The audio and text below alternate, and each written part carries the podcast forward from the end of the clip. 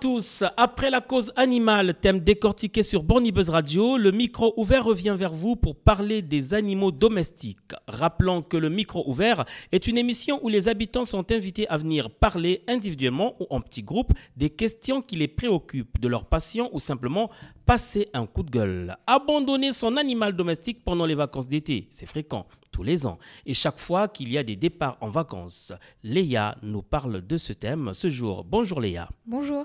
Alors Léa, pourquoi les gens abandonnent-ils leurs animaux? Parce que pour euh, ces gens, euh, euh, leurs animaux sont, sont, un poids en fait. Et les gens, ils réalisent que la responsabilité est trop grande parce que bah, le budget ne suit pas. ou alors que les lieux qu'ils ont choisis pour partir en vacances, bah, ils n'acceptent pas les animaux. Donc ils se retrouvent avec une difficulté quoi en fait. Alors, est-il facile et possible de retrouver un animal abandonné? Euh, Non, c'est pas si facile que ça parce qu'en général, les gens qui abandonnent leurs euh, animaux, euh, ils les abandonnent en zones euh, isolées comme les forêts ou alors dans des lieux où les gens ne peuvent pas aller le secourir, quoi, comme les bordures d'autoroute, tout ça, c'est vraiment compliqué. Quoi.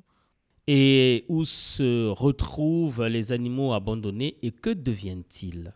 Les animaux abandonnés, ils se retrouvent dans des refuges comme la SPA ou d'autres refuges dont je n'ai pas le nom euh, en tête. Ah. Et quelles sont les conséquences finalement de l'abandon des animaux? Alors les conséquences, donc c'est puni hein, par la loi, de deux ans d'emprisonnement et 30 000 euros d'amende pour euh, acte de cruauté, maltraitance, qu'elle soit physique ou psychologique, et abandon. Et peut-on facilement retrouver le propriétaire ou le maître d'un animal abandonné? Euh, Non, c'est pas si facile parce que si l'animal n'est pas pucé, on peut pas retrouver, on peut pas remonter jusqu'à son propriétaire. Et il faut des preuves, il faut savoir le nom de la personne, où elle habite et tout ça. Donc c'est vraiment, euh, c'est vraiment très compliqué, oui. Alors, euh, Léa, y a-t-il un site pour signaler un animal égaré ou perdu et quelles conséquences si on ne le signale pas? Alors oui, euh, sur Facebook, il y a une page qui s'appelle Pet Alert, donc qui signale tous les animaux perdus, égarés.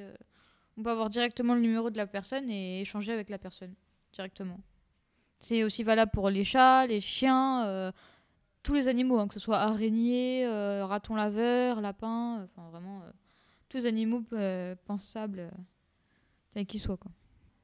Alors, la période d'été, il y a des vacances, des départs, et y a-t-il une solution pour celui qui veut partir en vacances, mais pas avec son animal? Oui, il y a des nounous, il y a des pensions, il y a les refuges. si un animal il est malade, par exemple, je trouve que c'est important de le signaler quand même, que les vétérinaires peuvent garder l'animal. Et un conseil donné à ceux qui euh, ont déjà abandonné les animaux? Euh, Oui, un animal, c'est pas un meuble, on ne s'en débarrasse pas, on ne le jette pas dans la rue comme une poubelle. Euh, il, faut, il ne faut pas prendre d'animal si c'est pour l'abandonner, parce qu'un animal, ça reste un être vivant et il a le droit d'être considéré comme tout le monde, quoi, d'être respecté. Un animal, c'est un être vivant. Il a le droit d'être considéré comme tout le monde et donc euh, d'être respecté. C'est par là que nous mettons un terme à cette émission. Merci Léa d'avoir accepté l'invitation de Micro Ouvert. Merci. Et Léa habite la ville de Metz. Alors, vous pouvez nous joindre au 03 87 37 08 78. Micro ouvert, c'est une façon pour vous de briser le silence. Merci et au revoir.